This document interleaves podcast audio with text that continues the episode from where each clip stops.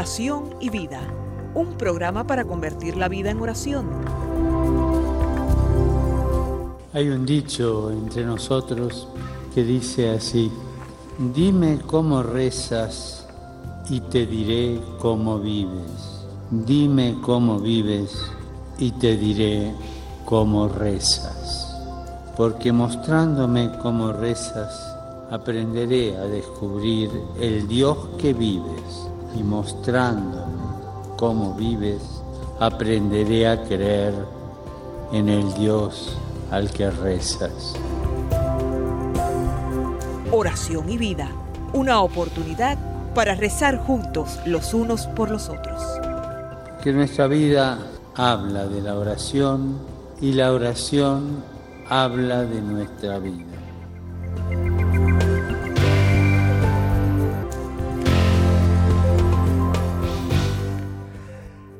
Ven Espíritu Santo, llena los corazones de tus fieles y enciende en ellos el fuego de tu amor. Envía tu Espíritu Creador y renueva la faz de la tierra. Oh Dios, que has iluminado los corazones de tus hijos con la luz del Espíritu Santo, haznos dóciles a sus inspiraciones para gustar siempre el bien y gozar de su consuelo. Te lo pedimos por Jesucristo nuestro Señor. Amén. Mis queridos amigos y hermanos en Cristo, una vez más, desde el estudio 4 de Radio Católica Mundial, les saluda Jorge Graña, dándoles la bienvenida a esta nueva edición del programa Oración y Vida, en este viernes ya del mes de septiembre. Y quiero agradecer a todos por los correos que envían, lo hacen al programa y concretamente el email es oración y vida arroba ewtn.com. Oración y vida arroba ewtn.com. Gracias a todos por comunicarse. Poco a poco les iré contestando. Ya he contestado varios de los correos. Pero recuerden que ahí pueden enviar pues, sus sugerencias, sus comentarios, eh, sus intenciones también de oración. Agradezco a todos los que nos sintonizan a través de las diferentes emisoras afiliadas, también de nuestra página web ewtn.com.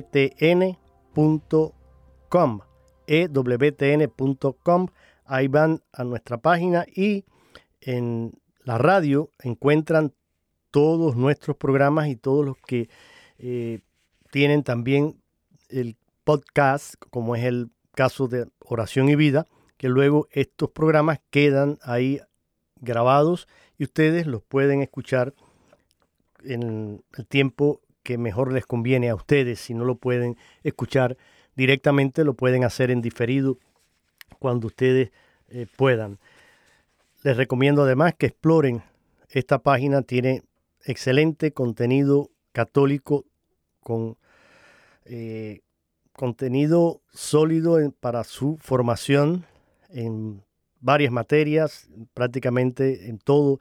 Hay diferentes temas de teología, de sagrada escritura, de filosofía, vidas de santo, oraciones, vida espiritual. Ahí encuentran material muy, muy bueno y yo les recomiendo que la visiten y aprovechen todo ese material que es gratuito y que les repito, servirá para su formación integral y para dar respuesta a todos los desafíos que constantemente tenemos como cristianos, como católicos, saber dar razón de nuestra fe. Hoy en el programa me acompaña el padre Jorge Perales, un sacerdote que, bueno, ya forma parte de esta familia por muchos, muchos años, no necesita presentación, pero siempre hay quien es nuevo y no sabe, bueno, el padre Jorge Perales, un sacerdote cubano que reside en Miami, que eh, es profesor del seminario menor San Juan María Vianney, allí donde se forman los que serán sacerdotes en el futuro, una gran labor muy meritoria. Él está envuelto en ese mundo académico y una gran responsabilidad. El brindar esta formación a los futuros sacerdotes y no solo la formación académica en materias como Sagrada Escritura, como eh, teología, liturgia, que son asignaturas que él imparte allí en el seminario, sino sobre todo acompañarles espiritualmente, siendo también un director espiritual, un guía, un confesor y un ejemplo para todos ellos. Así que oremos de manera especial por esos futuros sacerdotes y también por el Padre Jorge que hoy está con nosotros y que, repito, tiene esta hermosa labor allí en la Arquidiócesis de Miami. Y antes de ya darle la, la palabra al Padre Jorge y comentar ya el tema que vamos a tratar en el día de hoy, simplemente recordarles que estamos en septiembre y septiembre mm, se conoce también como el mes de la Biblia. Entonces cabría preguntarse, bueno, ¿por qué los católicos mm, llaman eh, a septiembre el mes de la Biblia? Bueno, el sacerdote dominico colombiano Fray Nelson Medina, que es conocido de muchos de ustedes por el gran apostolado que realiza en las redes sociales, eh, lo explica y dice precisamente en declaraciones que hizo a nuestra agencia de noticias aquí, EWTN, él que también es eh, doctor en teología fundamental, explicó que septiembre es el mes de la Biblia porque el día 30 de este mes se celebra la fiesta de San Jerónimo, doctor de la Iglesia que tradujo la Biblia al latín, el texto conocido como la Vulgata. Fray Nelson recordó que San Jerónimo fue un sacerdote muy educado, incluso para los estándares de la época, que nació a mediados del siglo IV en el año 352 y murió en el año 420. Es conocido particularmente por su gran labor epistolaria, pero aún más por su traducción de la Biblia, que sirvió como punto de referencia para toda la Iglesia Católica durante muchos siglos. Esta Biblia que, repito, es conocida como la Vulgata. San Jerónimo es punto de referencia y dice, dice el padre eh, Nelson sobre lo que significa conocer, amar e interpretar la Biblia. Tenía, dice Fray Nelson, el latín como lengua materna, conocía muy bien el griego y aprendió a profundizar la lengua hebrea. Podemos decir que la Biblia rodeó y penetró la vida de San Jerónimo y no es exagerado decir que él vivió prácticamente para la palabra de Dios. En definitiva, creo que algo también con lo que él termina en esta, eh, este comentario que le hizo a EWTN Noticias, dice él, eh, el Cristo real es el que aparece en las escrituras que ciertamente me consuela y me sana, pero también me interpela, me confronta y me llama continuamente a la conversión. En este sentido, concluyó Fray Nelson, apartarnos de la palabra de Dios solo puede traer como consecuencia apartarnos del Cristo real. Creo que mm, quería compartir con ustedes esto porque nos sirve de preámbulo para el tema que venimos tratando ya por mm, varios eh, meses, varios programas que habíamos iniciado con el padre Jorge, mi tocayo, un curso de, digamos, de Biblia. Quizás la palabra curso es un poco pretenciosa. No podemos abarcar en pocos minutos, apenas cincuenta y tantos minutos de programa, en toda la profundidad y la riqueza de la palabra de Dios, pero al menos nos proponemos darles algunas pistas, eh, comentarles los libros de la Biblia, ir a los puntos más importantes, darle algunas mm, sugerencias, algunas herramientas y queda de ustedes el profundizar y sobre todo el orar con la palabra. Pero hay muy buenos cursos también en sitios católicos donde pueden buscar más eh, enseñanza y profundizar más en este estudio. Hemos visto con el Padre Jorge ya todo el Antiguo Testamento, comenzamos el Nuevo, vimos los Evangelios y ya habíamos comenzado con lo que se llama el cuerpo eh, del Paulino, el Corpus Paulino, las cartas de San Pablo. Hicimos todo un programa presentando en general la figura de este gran evangelizador, predicador que fue San Pablo. Y eh, ya habíamos visto en el programa pasado las cartas a los tesalonicenses y hoy vamos a adentrarnos en la carta a los Gálatas y hasta donde nos alcance el tiempo. Si lo agotamos, pues seguimos con Corintios, pero al menos vámonos con esta carta que es realmente una carta hermosa, muy, muy apasionada, ya veremos por qué, y, muy a tono también, pienso, con la situación que nos toca vivir hoy como, como iglesia en el mundo entero. Padre Jorge, gracias por pacientemente eh, esperar ahí a que yo terminara todo este largo eh, discurso de introducción, pero ya estamos listos para entrar en materia. Y yo le doy la bienvenida una vez más y le agradezco en nombre mío y de toda la audiencia el que generosamente nos done su tiempo para compartir con nosotros. Y de entrada, pues ya vamos con algunas de las preguntas. La primera sería, bueno, eh, ¿hay alguna duda en la autoría de esta carta de San Pablo a los Gálatas? Eh, ¿Qué era Galacia en, esa, en, esa época cuando él se dirige? Porque no, no queda claro exactamente, no es un qué ciudad era exactamente. Él escriba a, a los Gálatas, pero Galacia era una provincia en aquel entonces, ¿no? De, Sitúenos un poquito en el contexto. Una región, una de las regiones que viene quedando en lo que es hoy en día Turquía. Turquía, correcto, sí. Y entonces era una de las provincias y obviamente hay una, una comunidad cristiana que eh, San Pablo indudablemente ha, eh, ha fomentado, visitado y, y entonces obviamente les escribe, ¿no? Ya. Y, y les escribe como sí, casi todo, obviamente todas sus cartas, animándolos a, vivir la vida en Cristo.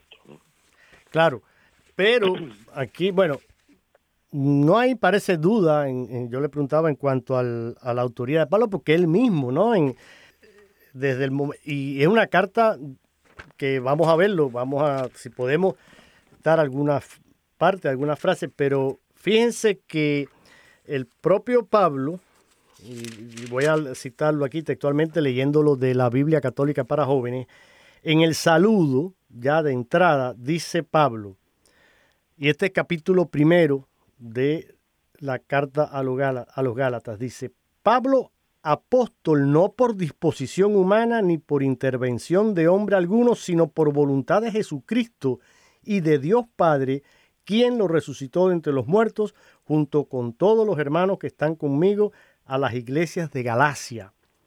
Gracia y paz para ustedes de parte de Dios nuestro Padre y de Jesucristo el Señor. Pero fíjese, Padre, a mí me llama la atención, eh, dirige esto a las iglesias de Galacia, pero con un tono mm, tajante que no mm, deja lugar a dudas como para decir, si alguno piensa que eh, no es realmente Pablo quien le está escribiendo y quién es este Pablo, pues ahí lo, lo deja claro, ¿no? Yo soy un apóstol no por voluntad de ningún hombre, sino por voluntad de Dios que me escogió. Creo que ya esto deja un poco sentado el, tono que vamos a, tener en esta carta. ¿Cierto, verdad? Sí, porque obviamente eh, eh, Pablo eh, hace el énfasis, o sea, de que lo que él es y lo que él habla y la autoridad que tiene es porque ha sido llamado por Cristo a ser apóstol ha sido llamado a ser apóstol y por lo tanto la autoridad es de Cristo, no es de él. Y la autoridad que él tiene la tiene por Cristo. Y eso es lo que hace autoritativo, o sea, le dando la autoridad a, su mensaje. Claro, claro. Que es mensaje de alguien escogido por Dios. Estos cristianos, padre, que residían allí en esta zona de Galacia, eran de qué, de origen judío o de origen pagano? En los Gálatas eh, luce ser que mm, tienen origen pagano. Ya. Sí. Pero en la mayoría de estas comunidades, ¿no? Cuando iban los apóstoles, eh, sí, muchas de ellas eran comunidades que originalmente eran judías y después entonces también eh, venían paganos, ¿no? Porque obviamente le van y le, enseñan a todos que tiene, o sea, es uno de los énfasis grandes que Pablo hace, o sea, de predicar el evangelio no solo a los judíos, sino también a los gentiles. Pero en muchos de estos pueblos, o sea, en realidad no pueblos, ciudades eh, y áreas, eh, habían comunidades judías también. Claro. Eh, según un, un, texto acá que, tengo, dice que, claro, eh, al parecer eran más de, origen pagano que, que, judíos, pues que, dice, Pablo les recuerda la alegría y la buena disposición con que recibieron el Evangelio. Sin embargo, aquella disposición inicial, es decir, eh, esa alegría, esa apertura que tuvieron en un primer momento a este mensaje del Evangelio, eh, parece ser que se vio después perturbada por algunos que llegaron más tarde enseñando nuevas doctrinas y al mismo tiempo tratando quizás de, crear desconfianza respecto a Pablo. Y Así dice, las alusiones que aparecen hechas en la carta indica que tales personas querían obligar, por ejemplo, a los Gálatas a someterse a la ley de Moisés, capítulo 4, versículo 21, y especialmente aceptar la práctica de la circuncisión también, eh, como aparece en el versículo 6, perdón, capítulo 6, versículos del 12 al 13. Los inducían también a observar con veneración especial ciertos días o tiempos del calendario y probablemente afirmaban que sólo así podrían participar de las bendiciones prometidas por Dios a los descendientes de Abraham.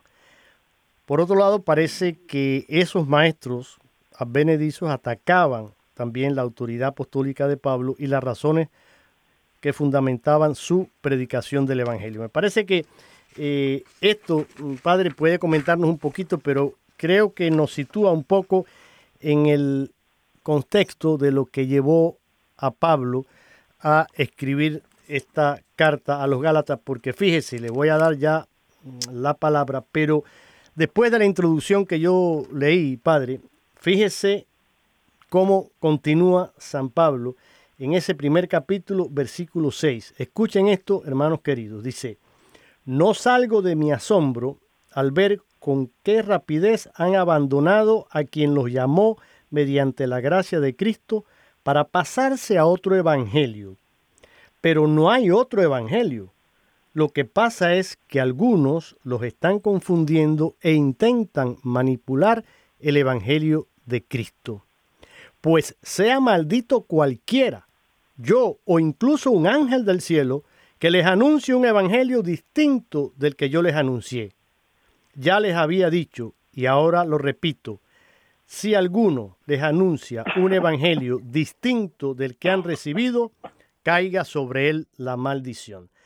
Eh, creo que ya con este tono eh, nos, damos cuenta de que Pablo estaba enfrentando un, serio contratiempo en estas comunidades ahí en, Galacia. Y yo dije hace un ratico, padre, y ahora ya le cedo la palabra para que usted comente sobre todo esto, pero creo que hay una gran semejanza entre esta situación que le tocó a Pablo ahí en Galacia y lo que estamos también viviendo hoy. Hoy vemos también mucha confusión en nuestros cristianos y desafortunadamente la iglesia eh, se ha visto también penetrada por toda una serie de corrientes que Mm, van muy en contra de la doctrina tradicional de, nuestra enseñanza y muchos católicos están confundidos y una cosa es la apertura, la acogida, eh, esa también iglesia en salida que tanto habla el Papa Francisco y que sí está muy bien, pero cuidado, no nos dejemos confundir y no tratemos de cambiar la palabra de Dios para justificar nuestro comportamiento, nuestros errores o, el, querer estar a tono con la cultura actual en vez de dejarnos nosotros cambiar por la palabra de Dios. Creo que mm, eh, desafortunadamente y desgraciadamente está ocurriendo al revés. Queremos cambiar la palabra de Dios, queremos cambiar la enseñanza de la iglesia para acomodarla a la cultura actual. Y no se trata de eso. Eh, pero bueno, sobre todo esto y sobre lo que San Pablo comenta con los Gálatas, Padre, le dejo la palabra. San Pablo a los Gálatas eh, eh, les va, obviamente, llevándoles el Evangelio, no el, Evangelio de Cristo. Les, les va diciendo, o sea, cómo ser fieles, y es lo que estaba diciendo ahora, o sea, la, la enseñanza de, del Señor es la misma, eso no cambia. Y no cambia a través de los tiempos, los tiempos no la cambian. Eh, a veces lo que ha cambiado sí es la forma que eh, se, se, va expresando, se va anunciando, indudablemente, eh, lenguaje que se usa, eh, formas que, maneras tácticas, por ejemplo, para, para hacer más eficaz la predicación, la enseñanza. Pero el mensaje es el mismo. El mensaje es el mismo. Entonces, si no se acordó, el problema es que eh, muchas veces eh, la gente quiere eh, que Dios se adapte a ello. Entonces, por lo tanto, la persona se hace a sí misma el centro del, de su existencia. Sí. Y ante la ante el evangelio de Cristo, el que es el centro de la existencia es Dios.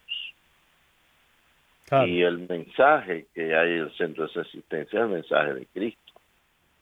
Entonces, nosotros somos los que nos adaptamos a el mensaje de Cristo a través de la conversión.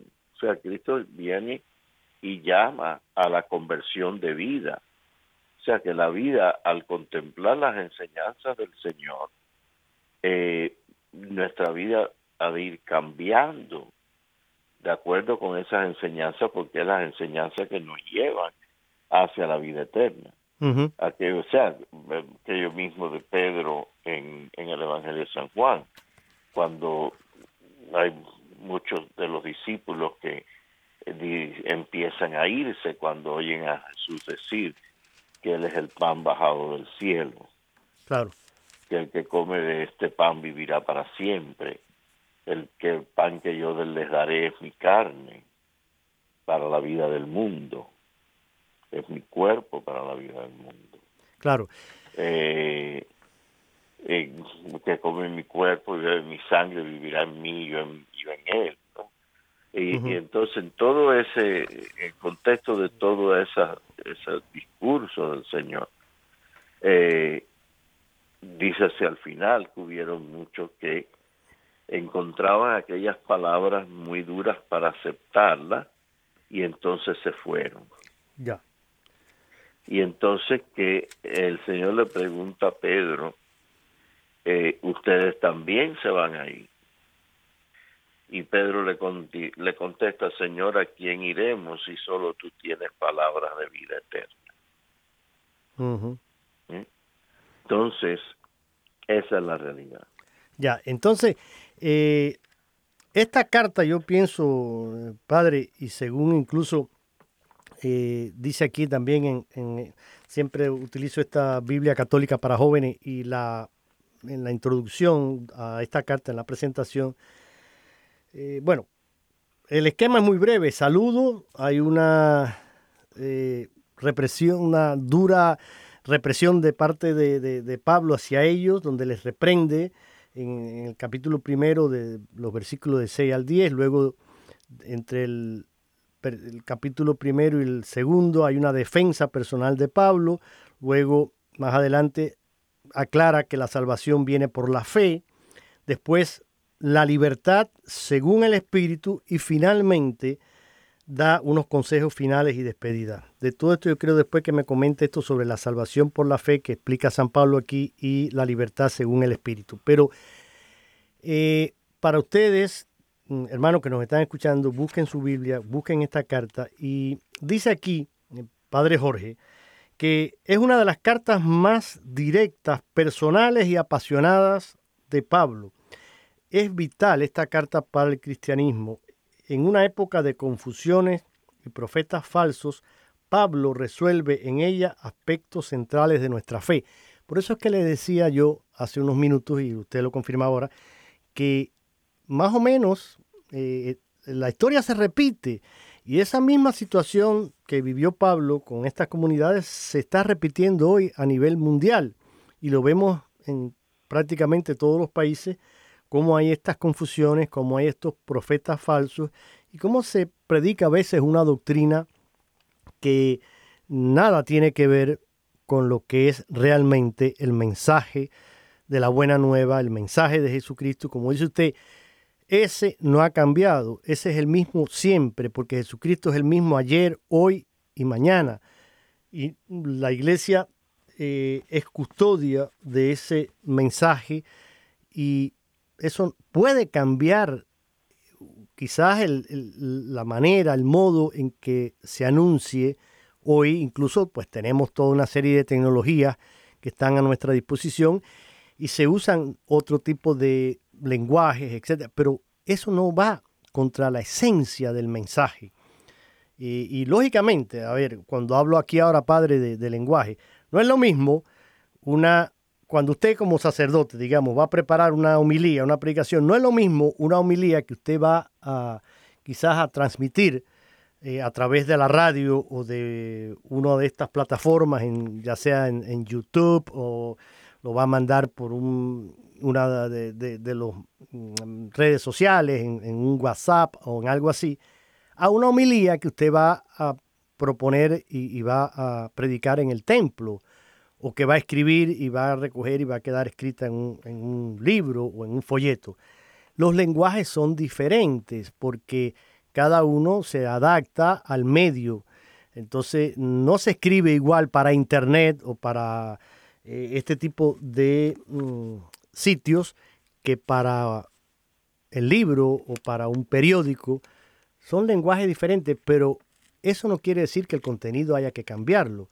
Y ahí es donde vamos, ¿no? Entonces, eh, creo que, mm, por eso decía, esta carta a los Gálatas nos puede servir, porque Pablo aquí tiene estos tres, como estos tres momentos, ¿no? En primer lugar, defendiendo la autenticidad del Evangelio que es predicado a, los Gálatas y que, en su opinión, y, él dice, eh, fue mi misión recibida de Dios por medio de Jesucristo y no de los hombres, y eso es lo que yo le anuncié. Después en otra segunda sesión viene ese eh, detalladamente exponer el tema de la libertad cristiana respecto a la ley mosaica y después explica también lo que significa y cómo debe entenderse esa misma libertad y cómo la salvación viene por la fe. Entonces, coméntanos un poquito sobre esto, Padre, porque eso nos puede traer quizás alguna confusión. Aunque mire, le propongo algo. Eh, antes de que nos comente sobre estos aspectos que mencionaba ahora aquí. Vámonos con una canción, vamos a hacer un, breve descanso en el programa y continuamos aquí eh, en el día de hoy en su programa Oración y Vida con el padre Jorge Perales, sacerdote, profesor del Seminario Menor en Miami, San Juan María Vianney y este servidor Jorge Graña, en el programa tratando el tema de San Pablo que le escribe a los Gálatas, concretamente esta carta que él dirige a esas comunidades que estaban allí en Galacia. Vámonos a esta canción y luego continuamos aquí en su programa Oración y Vida.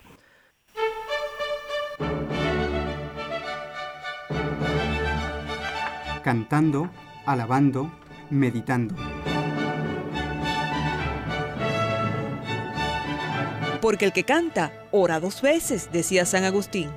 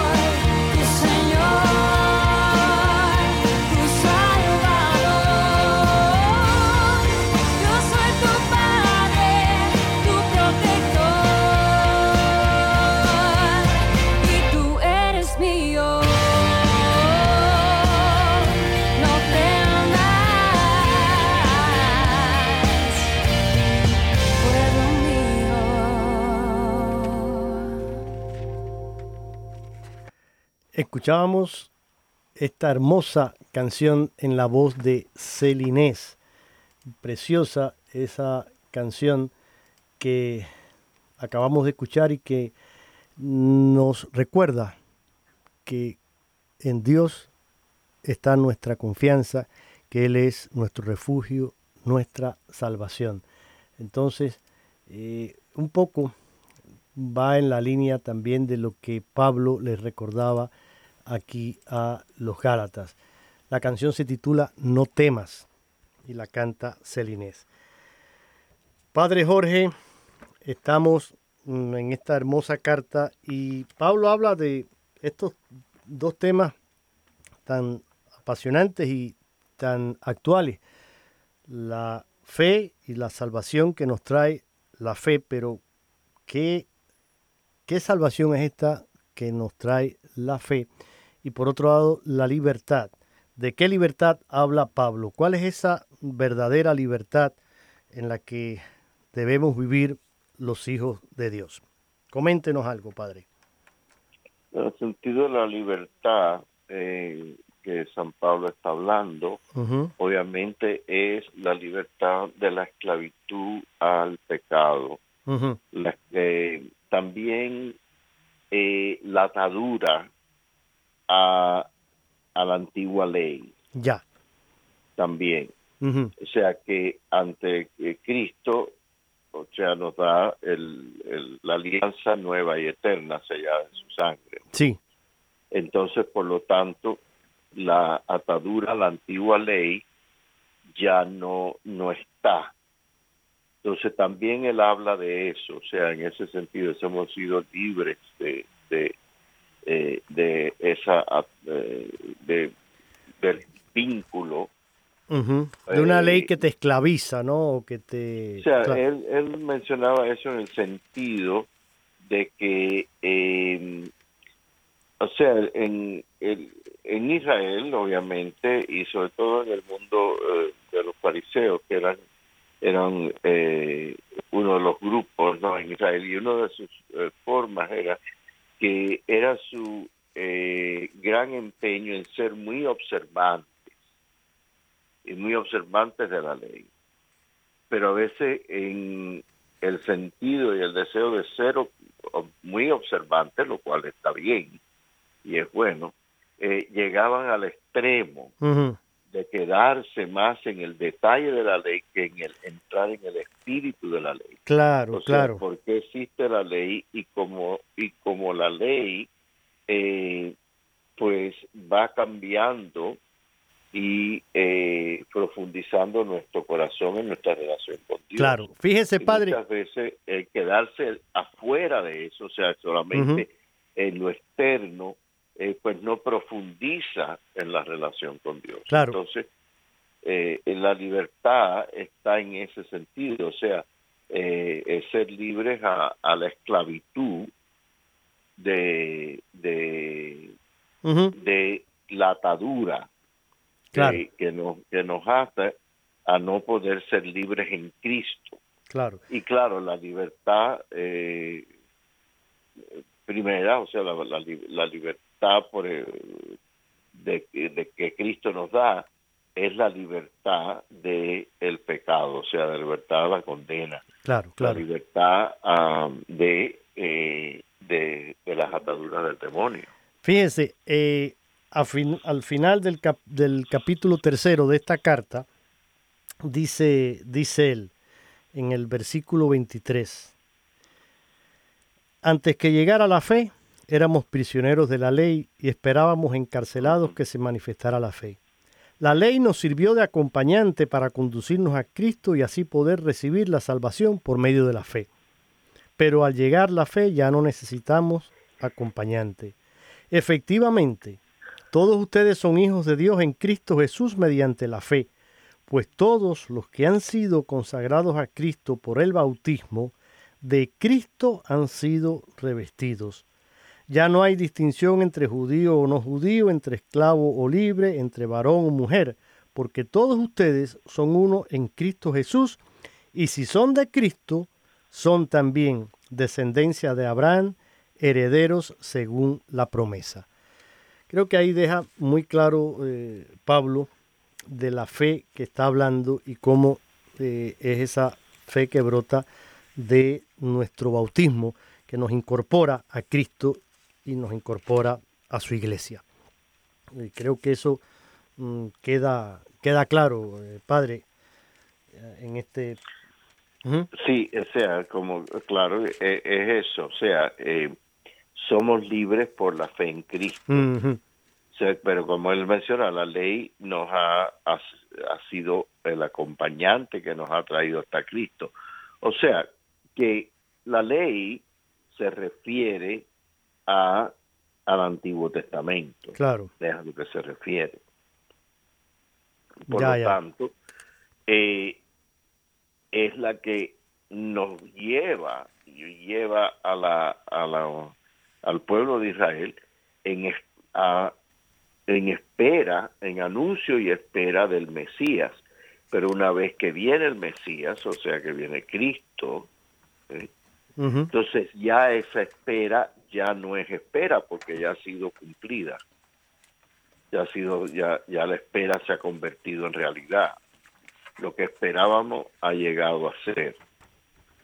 Y entonces continuamos en la vida en Dios, pero eh, continuamos en la vida en Dios a través de la fe en Cristo.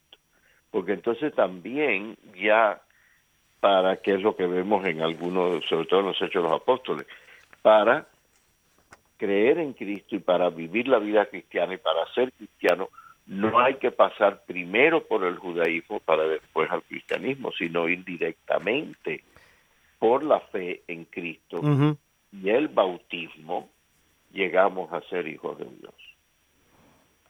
Y es precisamente en este aspecto de nuestra fe y el bautismo en Cristo que nos hace hijos de Dios. Y ahí es donde viene el aspecto de la libertad también que San Pablo habla, que entonces el bautismo nos libera de toda la atadura del pecado. Y cuando la atadura original, entonces cuando el pecado surge de nuevo a través de nuestra vida, por nuestras debilidades, eh, sí tiene perdón.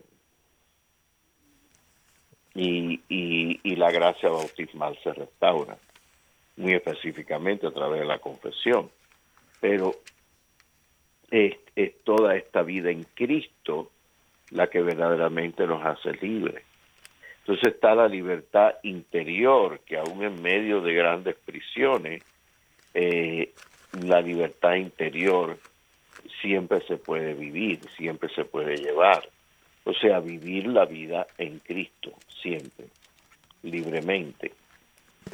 Aun cuando personas y grupos, etcétera, y a veces naciones y pueblos enteros, son perseguidos para que no vivan su vida cristiana, interiormente sí la siguen viviendo. Y ahí donde está la verdadera fe, la verdadera libertad. Inclusive siempre, aun cuando no está uno en una situación de persecución, eh, siempre hemos de vivir la vida interiormente para expresarse exteriormente. Exacto.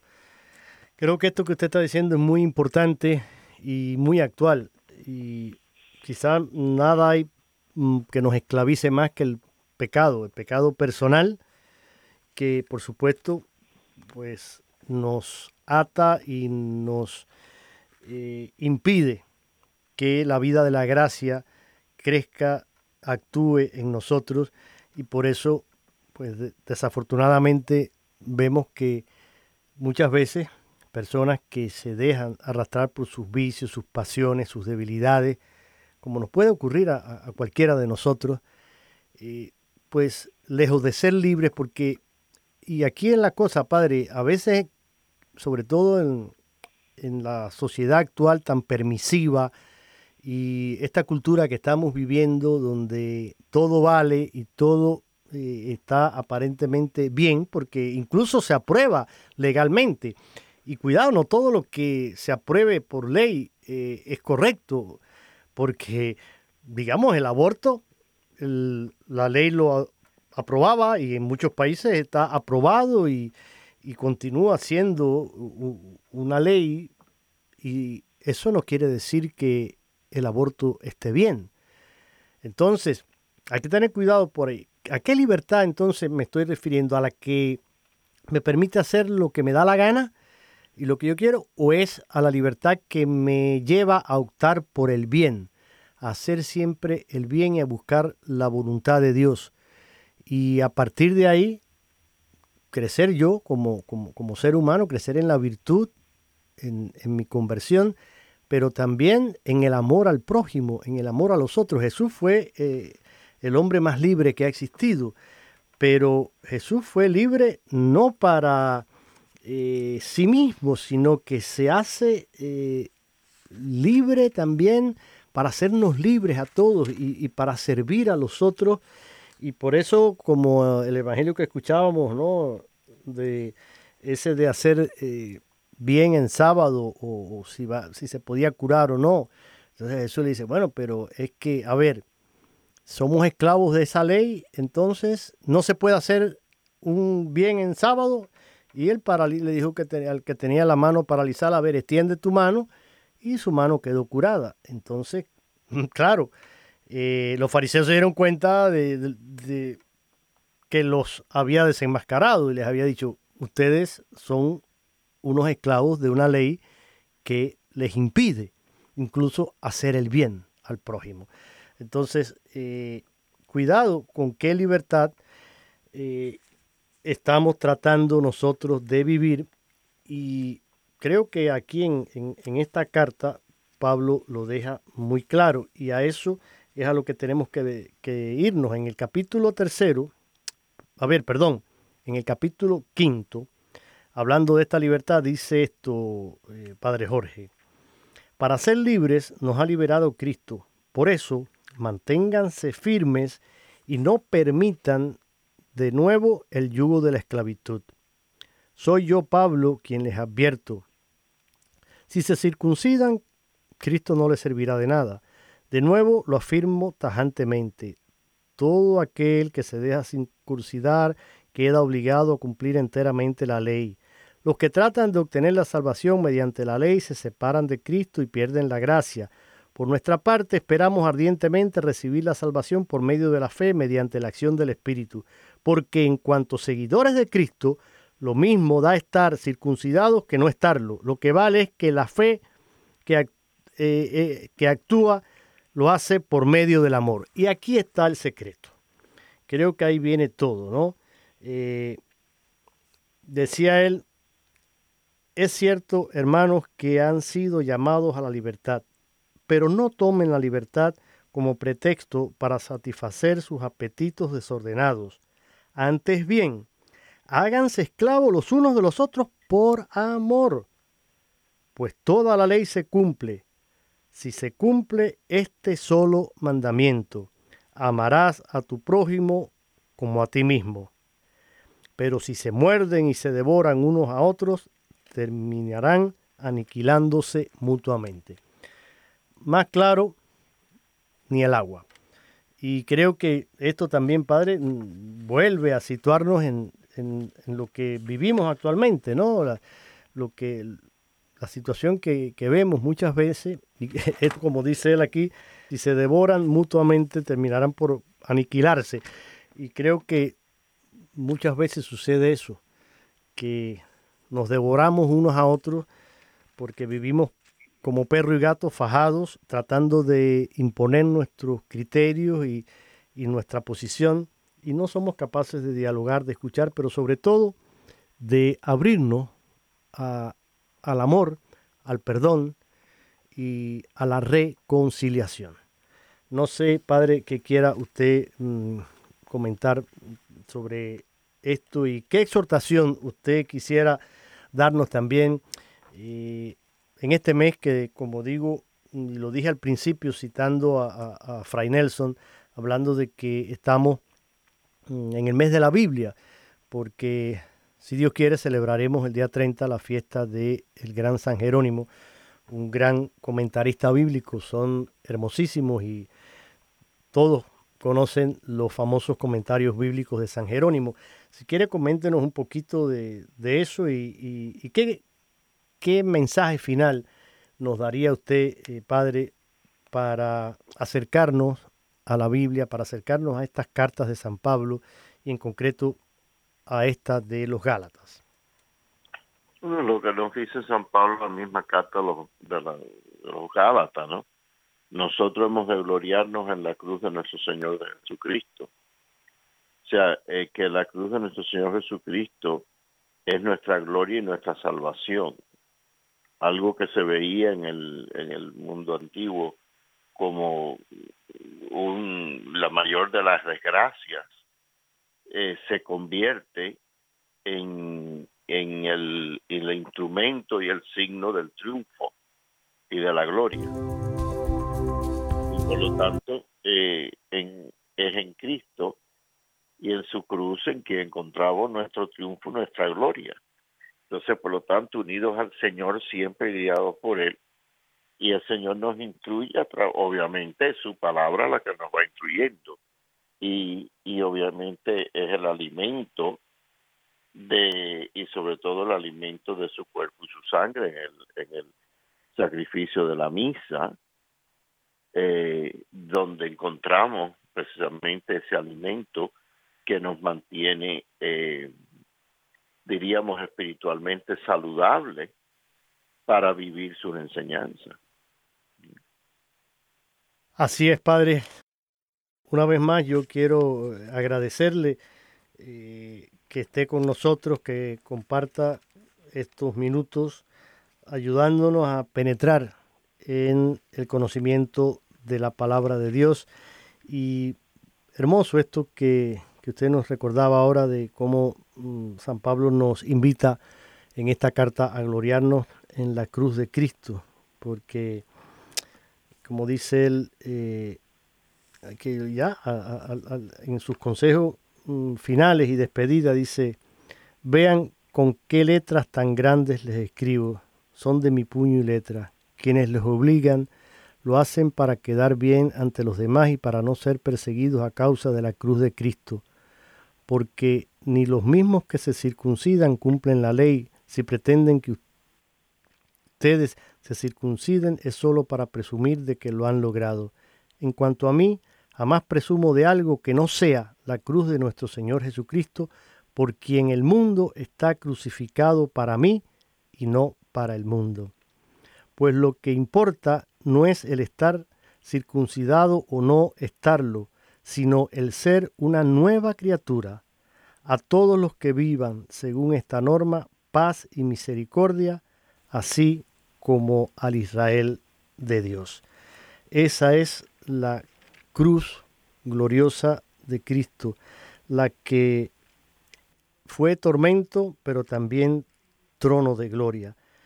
Eh, creo que todos nosotros que estamos familiarizados con el crucifijo, pues miremos, miremos esa cruz, miremos a Cristo clavado en ella y pidámosle su fuerza, acudamos a Él, sobre todo en las situaciones difíciles, en, en todo momento, porque hay que hacerlo siempre, pero cuando estés agobiado, cuando estés abrumado, cuando quizás estés desorientado, cuando más fuerza necesites, vuélvete a la cruz de Cristo y en ella vas a encontrar siempre esa fuerza y esa respuesta. Gracias a todos por mm, su sintonía. Padre, gracias una vez más eh, a usted. Y ya en, en estos minutos, bueno, nos queda un minuto prácticamente le pido que nos dé su bendición. Que Dios los bendiga y la Virgen les acompañe. Amén. Así sea. Tengan todos una feliz y bendecida semana y con el favor de Dios nos encontraremos el próximo viernes.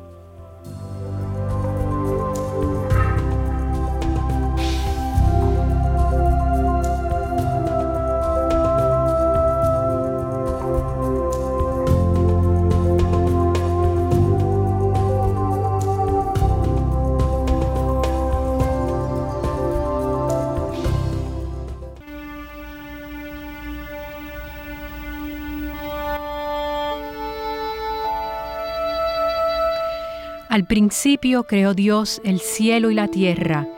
La tierra era soledad y caos, y las tinieblas cubrían el abismo, pero el Espíritu de Dios aleteaba sobre las aguas. Entonces dijo Dios, haya luz, y hubo luz.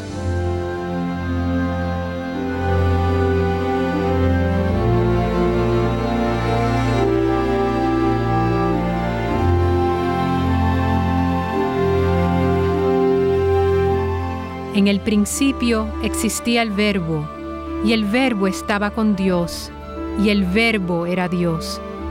Él estaba en el principio con Dios. Todo fue hecho por Él, y sin Él nada se hizo. Cuanto ha sido hecho, en Él es vida, y la vida es la luz de los hombres.